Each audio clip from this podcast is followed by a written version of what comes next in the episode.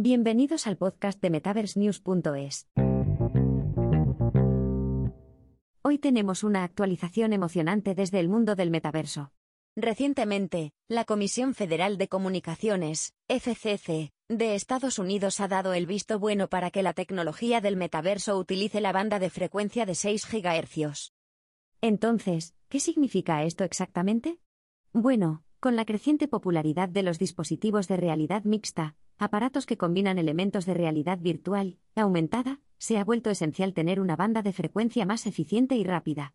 Estos dispositivos son fundamentales para el desarrollo del metaverso, es decir, un universo digital en el que muchos creen que pasaremos gran parte de nuestro tiempo en el futuro.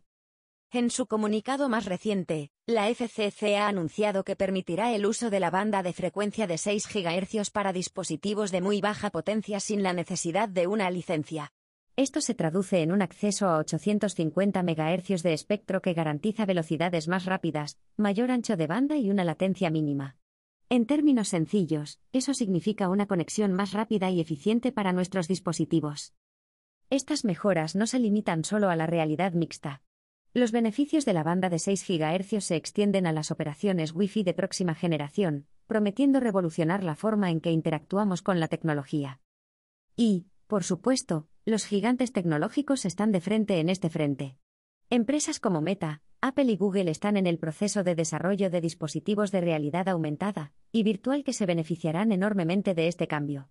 Y con la FCC tomando medidas para garantizar que la banda de 6 GHz se utilice de manera segura, lo que limita los dispositivos a niveles de potencia muy bajos para proteger los servicios con licencia que operan en la misma banda, se espera que esta nueva era en la tecnología del metaverso sea segura y emocionante.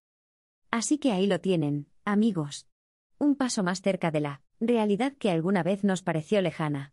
Continuaremos manteniéndolos actualizados sobre los avances en esta área. Hasta la próxima.